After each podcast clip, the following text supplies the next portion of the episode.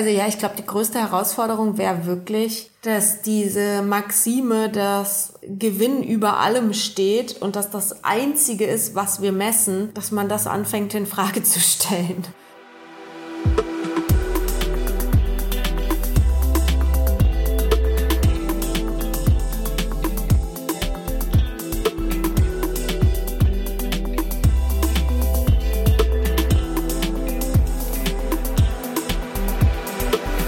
Hier ist die zweite Folge von Zeitgerecht, dem Podcast von Oxfam.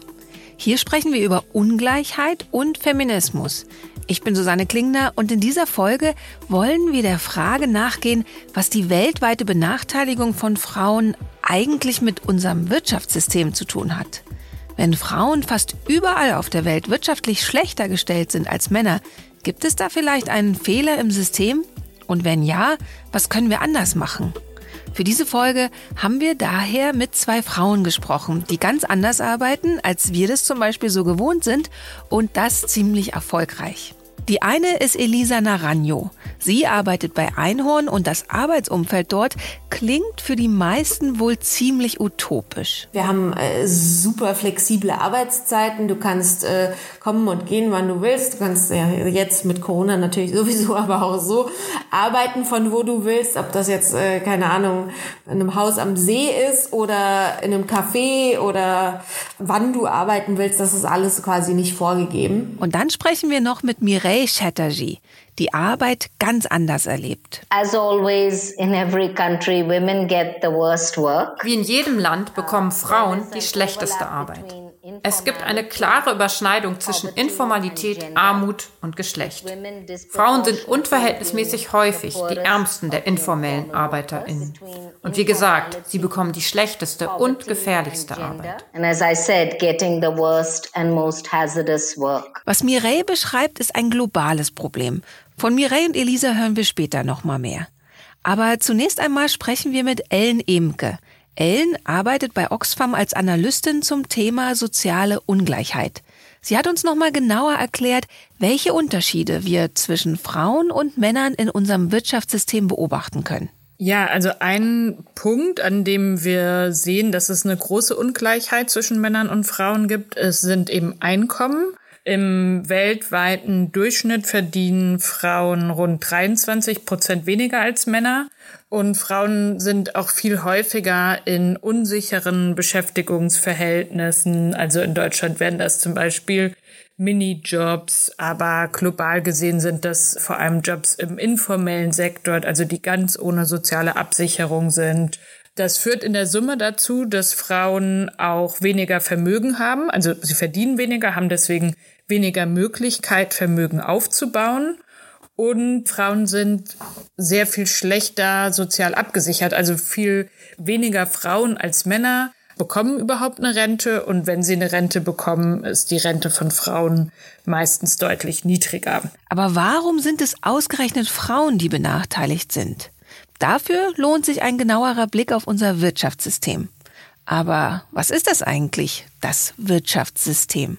Das bezeichnet eigentlich die Art und Weise, in der Güter wie Autos, aber auch Mehl und Milch und Dienstleistungen wie Haare schneiden oder Häuser planen hergestellt werden oder verteilt werden.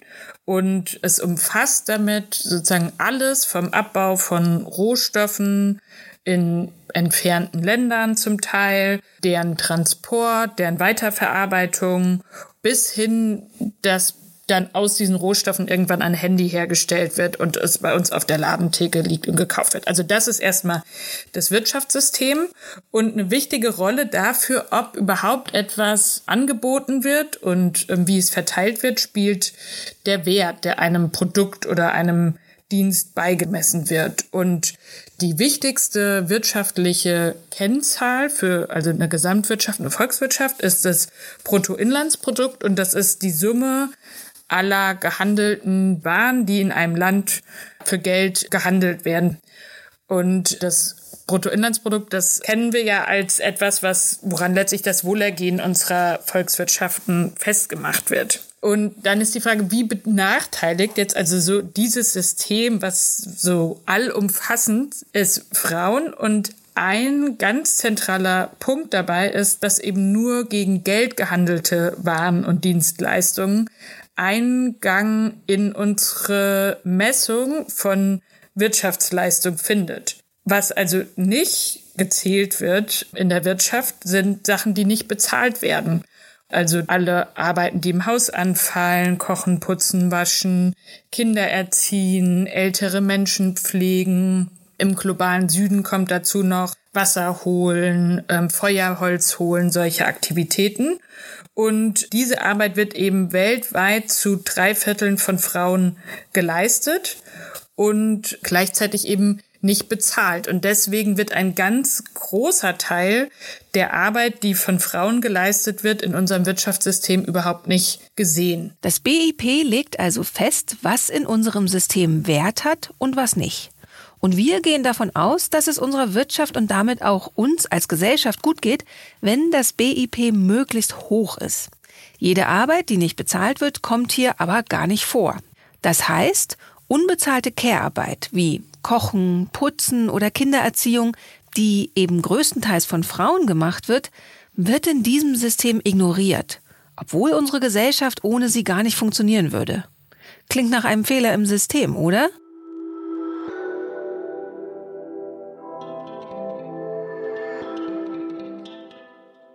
Unternehmen sind also in der Regel darauf ausgerichtet, Umsatz und Profit möglichst zu maximieren.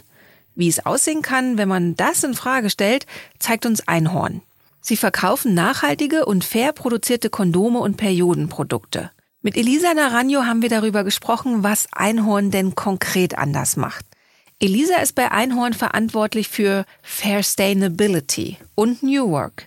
Das heißt, Sie achtet darauf, dass alle Prozesse bei Einhorn fair und nachhaltig gestaltet sind, also dass keine Menschen ausgebeutet werden und die Umwelt nicht zerstört wird. Sie beschäftigt sich aber auch damit, wie sie die Zusammenarbeit in ihrem Unternehmen in Berlin anders gestalten können. Dann haben wir ein äh, Gehaltsrat gegründet, der demokratisch gewählt ist. Das heißt, man kann sich da selbst reinwählen lassen. Und der etabliert quasi ein Gehaltssystem, was sich für alle fair anfühlte. Das, oder versucht, äh, was sich für alle fair anfühlt.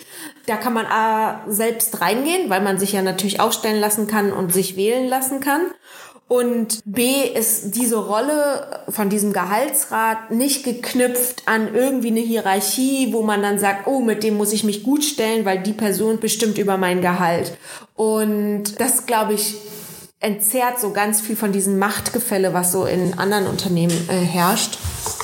Und wir haben auch zusammen beschlossen, dass wir natürlich wollen, dass das Gehalt für uns transparent ist intern.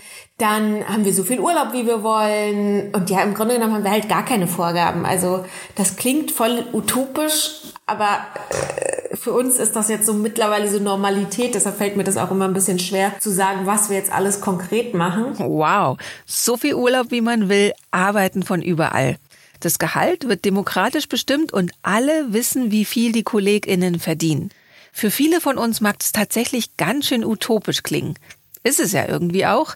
Aber für Elisa ist es Alltag. Wie ist das überhaupt möglich? Also wir gehören jetzt ab seit Dezember uns selbst. Das heißt, wir haben keine Investoren drin. Wir haben eigentlich niemanden drin, der sagt, ja, ihr müsst das oder das machen oder das und das sind die Kennzahlen, die ich einmal im Quartal von euch haben will. Das heißt, wir haben die unglaublich große Freiheit, nur uns selbst Rechenschaft zu geben und können dadurch auch ganz viel experimentieren und ja wirklich eigentlich alles in Frage stellen, ähm, weil wir haben, na, dadurch, dass wir natürlich zum Beispiel keine Zielvorgaben haben und auch generell keine Konkurrenzkultur oder ja eine Druckkultur, äh, wo halt irgendwie von oben irgendwas vorgegeben wird, was man dann bis dann und dann erreichen muss, glaube ich, gibt es bei uns wirklich die Freiheit, sich viel mehr Urlaub zu nehmen, als das jetzt, ja, ich glaube, bei einer Unternehmensberatung, wenn die das einführen würden, wir da am Ende gar keinen Urlaubstag nehmen. Bei Einhorn geht es allerdings nicht nur um die Arbeitsbedingungen der MitarbeiterInnen hier in Deutschland. Für die Herstellung ihrer Produkte spielen globale Lieferketten eine zentrale Rolle. Was machen Sie hier also grundsätzlich anders? Was wir eben versuchen ist, a, erstmal diese ganzen Systeme und Strukturen und so zu verstehen und dann auch okay, was heißt denn da drin eigentlich Fair Sustainability? Weil zum Beispiel wir haben dann geguckt, okay, wir wollen äh, natürlich, dass die auch aus Bio-Baumwolle sind, die Periodenprodukte, haben aber festgestellt natürlich, dass Bio nichts mit Fairness zu tun hat. Der höchste Bio-Standard hat nichts mit Fairness zu tun in unserem Sinne. Es sind Mindeststandards, aber ist noch lange nicht fair. Ähm, was wir quasi machen, ist, dass wir so eine Premiumpreisstruktur haben, natürlich irgendwie in Dialog gehen mit den Bauern und Bäuerinnen und fragen, okay, was fühlt sich eigentlich für euch fair an? Und das ist, glaube ich, auch so ein ganz anderer Fair Sustainability Ansatz zu so eben normaler Nachhaltigkeitsansatz wo sehr viel, glaube ich, oft hier im globalen Norden entschieden wird, ohne so unbedingt der Einbeziehung äh, der Leute im globalen Süden. Und das versuchen wir eben anders zu machen, dass wir halt so sagen, so, okay, was, was braucht ihr eigentlich? Äh, was fühlt sich für euch fair an? Was sind eure Herausforderungen? Und wollt ihr überhaupt mehr Geld oder wollt ihr vielleicht mehr Freizeit? Also so diese ganzen Sachen versuchen wir so ein bisschen vor Ort umzusetzen und dann gemeinsam Lösungen zu finden. Genau.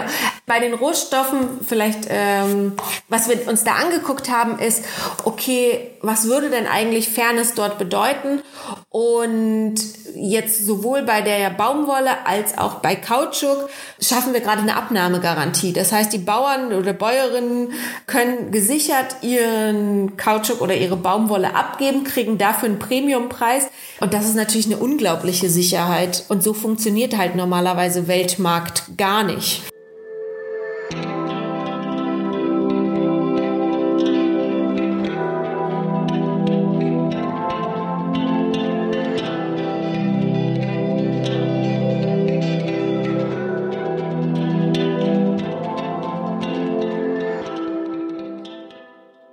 And Mahatma Gandhi always said, Mahatma Gandhi hat immer gesagt, wenn du eine Aktion für sozialen Wandel planst, stelle immer die Ärmsten, Schwächsten und Gefährdetsten in den Mittelpunkt all deiner Bemühungen. Und wer sind die Ärmsten und Gefährdetsten? Nun natürlich die Frauen Indiens, die Arbeiterinnen Indiens. The working women of India.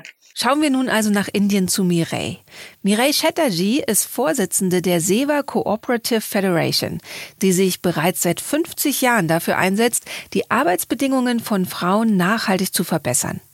Angefangen hat SEVA, die Self-Employed Women's Association, als Gewerkschaft, in der heute 1,8 Millionen informelle Arbeiterinnen organisiert sind. Außerdem unterstützt SEVA Frauen bei der Selbstorganisation, um sich nachhaltige Einkommensmöglichkeiten zu schaffen. So hat Seva beispielsweise die erste eigene Bank für Frauen ins Leben gerufen und unterstützt viele weitere von Frauen geführte Kooperativen vom Kunsthandwerk über Kindergärten bis zur Landwirtschaft. Wie versucht also Seva sozialen Wandel zu erreichen? Also der wichtigste und entscheidendste Baustein in der Arbeit mit Frauen in Indien, den wir gefunden haben, ist das Organisieren. Organisieren ist der Prozess, Frauen verschiedener Kasten, Gemeinschaften, Religionen, Ethnien, Orte und Sprachgruppen zusammenzubringen. Dabei geht es um den Aufbau ihrer Solidarität, den Aufbau ihres Zusammenhalts und den Aufbau ihrer Geschlossenheit. Wir haben gelernt, dass dies der erste und entscheidende Schritt ist, wenn wir sozialen Wandel erreichen wollen. Die Selbstorganisation in Gewerkschaften und Kooperativen ist also der erste Schritt für die Frauen, um sich aus ihrer Situation zu befreien. Doch anstatt sich in möglichst großen Organisationen zusammenzutun, setzt SEWA ganz bewusst auf dezentrale, lokale Strukturen. We prefer decentralized is because smaller groups of women then are in control. Warum wir Dezentralisierung bevorzugen ist, dass dann kleinere Gruppen von Frauen die Kontrolle haben. Und diese Kooperativen fungieren auch als Laboratorien für Demokratie und Organisieren. Immer mehr Frauen können die Führung übernehmen anstatt wenn eine große Organisation von einer Person geführt würde. Es gibt viele kleine Organisationen, die alle mitgliederbasiert und demokratisch sind. Es sind alles Organisationen von Arbeiterinnen und alle werden von Frauen geführt. Es ist also auch für Frauen eine Chance, Führung zu übernehmen, Führungsqualifikationen aufzubauen, ihren eigenen Führungsstil zu entwickeln und zu stärken und den Prozess des sozialen Wandels so in ihren Gemeinden, in ihren Dörfern und in ihren Familien zu beginnen. And begin the process of social change in their communities, in their villages, in their families. And so on. Heißt es also, dass die wirtschaftliche Selbstorganisation der Frauen auch eine Auswirkung auf die Gesellschaft außerhalb der Kooperativen hat? Um, definitely, because what happens is Auf jeden Fall.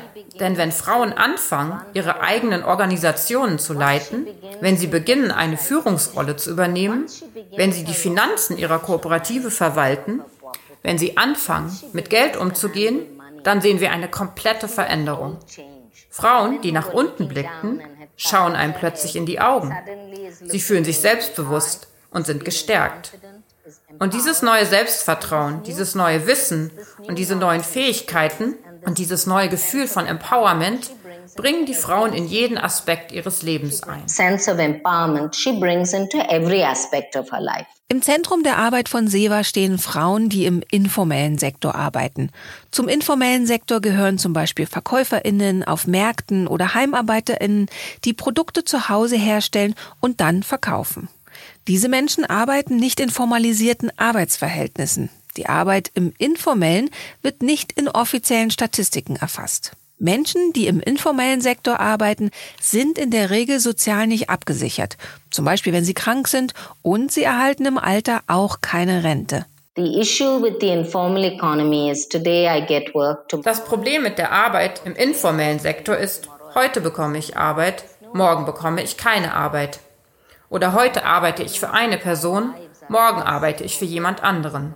Es gibt überhaupt keine Arbeits- oder Einkommenssicherheit. Dabei ist das gesamte Leben der Frauen darauf ausgerichtet, Arbeits- und Einkommenssicherheit zu finden. Zweitens würde es soziale Absicherung bedeuten. Wir sprechen hier also von grundlegenden Bedürfnissen für alle Menschen, um ein menschenwürdiges Leben zu führen. So we're talking basic needs for all human beings to live a decent life. Das Thema soziale Absicherung spielte auch in unserem Interview mit Elisa eine Rolle, was sie selbst im ersten Moment überrascht hat. was ist eigentlich ein fairer Lohn für die Mitarbeitenden? Und da haben wir auch Workshops gemacht. Also was verbindet man eigentlich zum Beispiel mit Geld? Was fühlt sich fair an? Wovor hat man auch Angst, wenn es ums Thema Gehalt geht?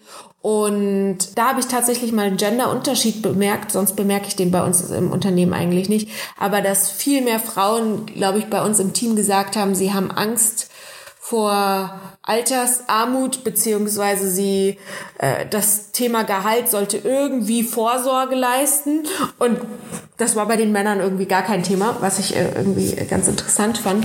Dass die Angst vor Altersarmut bei Frauen in der Regel präsenter ist als bei Männern, hängt sicherlich auch mit einem ganz anderen Aspekt von Arbeit zusammen. Der unbezahlten Care-Arbeit. Also all der Arbeit, die im Haushalt anfällt. Die Pflege von Angehörigen oder Kinderbetreuung. Denn diese Arbeiten werden nach wie vor größtenteils von Frauen erledigt. In der Arbeit von Seva sind sie daher ein zentraler Aspekt. So unpaid care work has always been an extremely important issue. Unbezahlte Care-Arbeit war schon immer ein äußerst wichtiges Thema im Leben unserer Mitglieder. Ich meine, sie kümmern sich ja nicht nur um ihre Kinder, sondern auch um pflegebedürftige Menschen in der Familie und um ältere Menschen. Wir haben von Anfang an bestimmte Maßnahmen ergriffen, zum Beispiel indem wir eine kooperative Kinderbetreuung organisiert haben. So wurde gemeinsam Vollzeit-Kinderbetreuung organisiert. Und wenn ich von unserer Betreuung spreche, dann meine ich, die Zentren selbst werden von informellen Arbeiterinnen geleitet. Und diejenigen, die sich um die Kleinkinder kümmern, erhalten ein Einkommen von der Kooperative. Wir haben uns auch mit den Männern in den Familien unserer Mitglieder befasst. Das ist für uns eine Premiere. Es ist ziemlich ungewöhnlich. Sie kommen und setzen die Kinder ab. Sie holen sie ab. Sie kommen zu Treffen. Sie verfolgen die Fortschritte ihres Kindes. Und ich muss sagen, dass wir eine sehr positive Resonanz erhalten. Denn ich glaube, wenn man sich um das kümmert, was den Menschen, den Eltern am wichtigsten ist, nämlich ihre Kinder, dann sind sie bereit, dir bei allem zuzuhören. Und dies ist eine konkrete Entlastung, sodass sowohl Väter als auch Mütter froh sind, diese Unterstützung zu haben. And this is a concrete service. So both fathers and mothers are quite pleased to have this support. Auch in der Unternehmenskultur von Einhorn ist Familie ein zentraler Wert. Das spiegelt sich zum Beispiel in ihrem Gehaltsmodell wieder. Mit Geburt eines Kindes kriegt man bei uns 400 Euro netto mehr.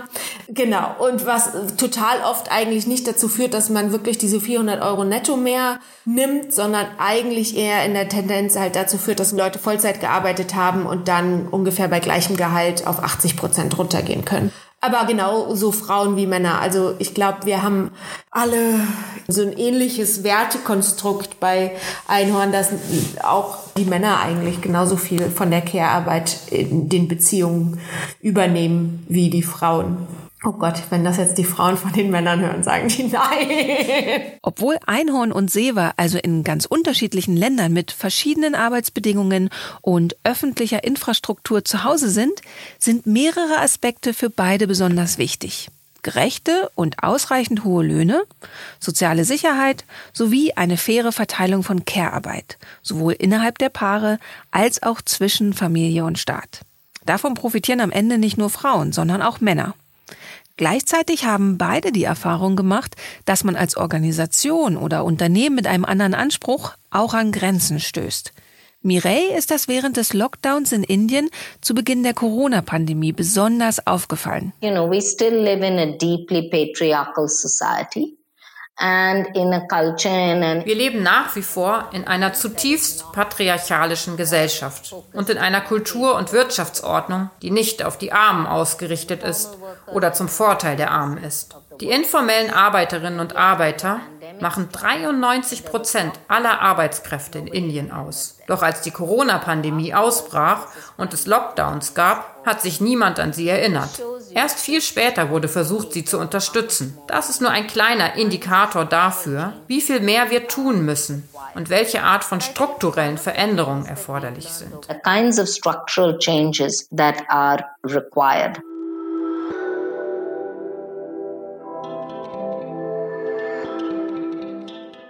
Wie muss denn dann ein Wirtschaftssystem aussehen, das für alle Geschlechter funktioniert?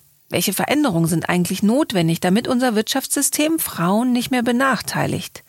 Diese Frage haben wir auch Ellen gestellt. Es ist eins, das anerkennt, dass Fürsorgearbeit eine ganz wichtige menschliche Tätigkeit ist, die von Männern wie Frauen gleichermaßen ausgeübt werden kann und sollte. Letztlich brauchen wir ein Wirtschaftssystem, was allen die Möglichkeit bietet, Erwerbsarbeit oder Arbeit, für die wir Einkommen erhalten, zu kombinieren mit Fürsorgearbeit. Und ähm, dafür brauchen wir Veränderungen in den Einstellungen und Stereotypen, dass wir sagen, alle ähm, sollen die Möglichkeit haben und ähm, auch Verantwortung übernehmen für Fürsorgearbeit. Wir brauchen Veränderungen in Betrieben und wir brauchen Veränderungen auf der Ebene von Infrastruktur und Gesetzen. Im Moment ähm, ist es so, dass zum Teil Arbeitgeber ja auch denken, dass sie eine junge Frau nicht einstellen, weil sie denken, diese junge Frau fällt vielleicht aus, weil sie Kinder erziehen will. Und an dem Punkt müssten wir eigentlich dahin kommen, dass Arbeitgeber genauso davon ausgehen, dass äh, Männern passieren kann, weil auch sie ausfallen von der produktiven Arbeit, weil sie Verantwortung übernehmen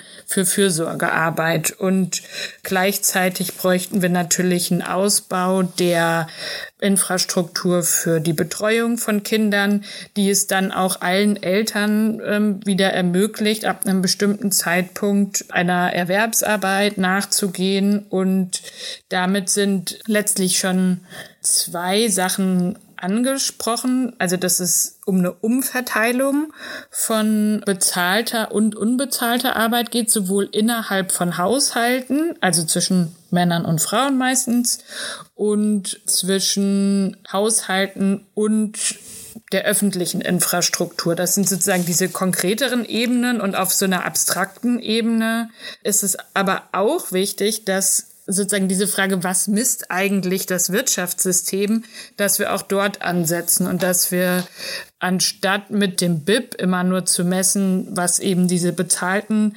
Arbeiten und Dienstleistungen ähm, sind und wie die zur Wirtschaft beitragen, dass wir dahin kommen, auch den Wert von bisher unbezahlter Arbeit anzuerkennen und dort die Arbeit und aber auch Umweltkosten einbeziehen. Tja, es geht also tatsächlich ums große Ganze. Was heißt es denn aber jetzt konkret? Wie können wir diesen Wandel herbeiführen? Für Mireille kann er nur aus einer breiten Bewegung aus der Bevölkerung heraus hervorgehen. I think one of the things that we've learned over the years and also from our freedom movement. Ich glaube, eines der Dinge, die wir im Laufe der Jahre gelernt haben, ist, Wandel und Strukturwandel brauchen mehrere Dinge, die gleichzeitig getan werden müssen. Eines davon ist, sich zu organisieren, Menschen zusammenzubringen, ihre Gemeinschaft und Solidarität zu stärken und eine Bewegung aufzubauen. Es braucht eine Massenbewegung von unten. Es gibt keine Abkürzung. Man muss an der Basis beginnen. Aber unserer Erfahrung nach kommt ein politischer Wandel nur dann, wenn es eine Bewegung gibt. Und wenn man dann von unten auf den Gesetzgeber und die politischen Entscheidungsträgerinnen Druck aufbaut. Politik und Strukturwandel kommt nicht einfach so von selbst. Ich denke, eines der größten Probleme, mit denen wir konfrontiert waren, ist die Denkweise unserer Regierenden. Das sind Menschen in Machtpositionen, die so weit von der Realität der informellen Arbeiterin entfernt sind, dass sie sich diese Realität manchmal nicht einmal vorstellen können. Wie kann man also die Denkweise ändern? Ich erinnere mich, als wir vor 40 Jahren zum ersten Mal mit einem Politiker über Kinderbetreuung sprachen. Er sagte, was meint ihr mit Kinderbetreuung? Ist das nicht etwas, was ihr Frauen zu Hause tun sollt?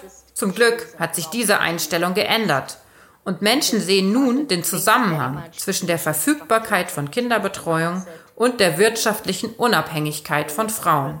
Aber das ist die Art Bewusstseinswandel, der tiefgreifende Strukturwandel und der Wandel der patriarchalen Werte, der herbeigeführt werden muss. Change, you know, the deep structural change and the change in patriarchal values that needs to be brought about. Seva stellt also vor allem patriarchale Strukturen in Frage.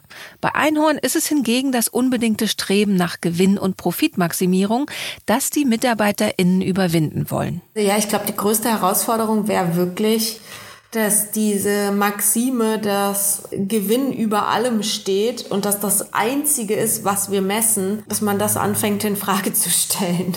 Genau, dass es nicht nur Shareholder Value Only sein kann. Vor allem, wenn also Shareholders, also Aktionäre nicht mal innerhalb des Unternehmens sind und trotzdem so eine Macht haben, dann ja, finde ich, ist das ein sehr, sehr komisches Wirtschaftskonstrukt, muss ich ehrlich sagen.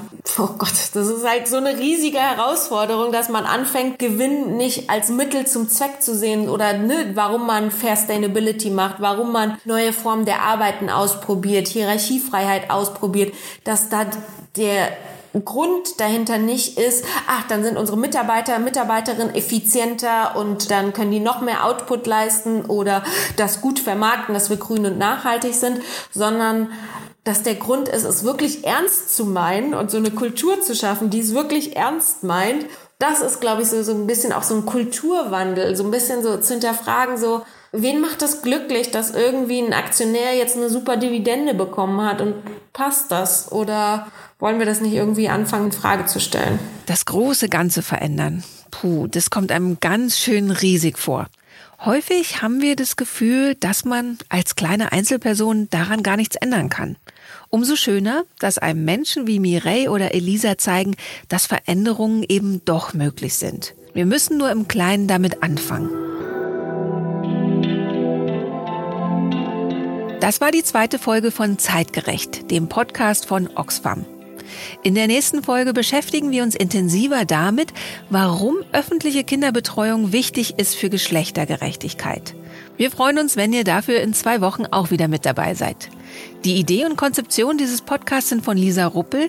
An der Folge haben mitgewirkt Mara Brückner, Ellen Emke, Ulrike Pelgrim und Valerie Senden. Schnitt und Sounddesign Maximilian Lindert. Unterstützt wurden wir von Sabrina Winter und Philipp Nohe. Die Titelmusik ist von Paul Ott von Die Tonabnehmer, das Cover von Ole Kaleschke. Es sprachen Susanne Klingner und Ulrike Langer. Herzlichen Dank an Katrin Rönecke von Haus 1 für die Unterstützung in der Umsetzung des Podcasts. Eine gerechtere Welt ist möglich. Dafür setzen wir uns bei Oxfam ein. Dabei sind wir auf deine Unterstützung angewiesen, damit wir auch in Zukunft politisch unabhängig bleiben können. Alle Infos zu Fördermöglichkeiten findest du unter www.oxfam.de slash Gerechtigkeit-Schaffen. Wenn euch der Podcast gefällt, dann teilt ihn in den sozialen Medien, empfehlt ihn euren Freundinnen und gebt uns eine gute Bewertung, damit auch andere den Podcast finden. Bis zum nächsten Mal.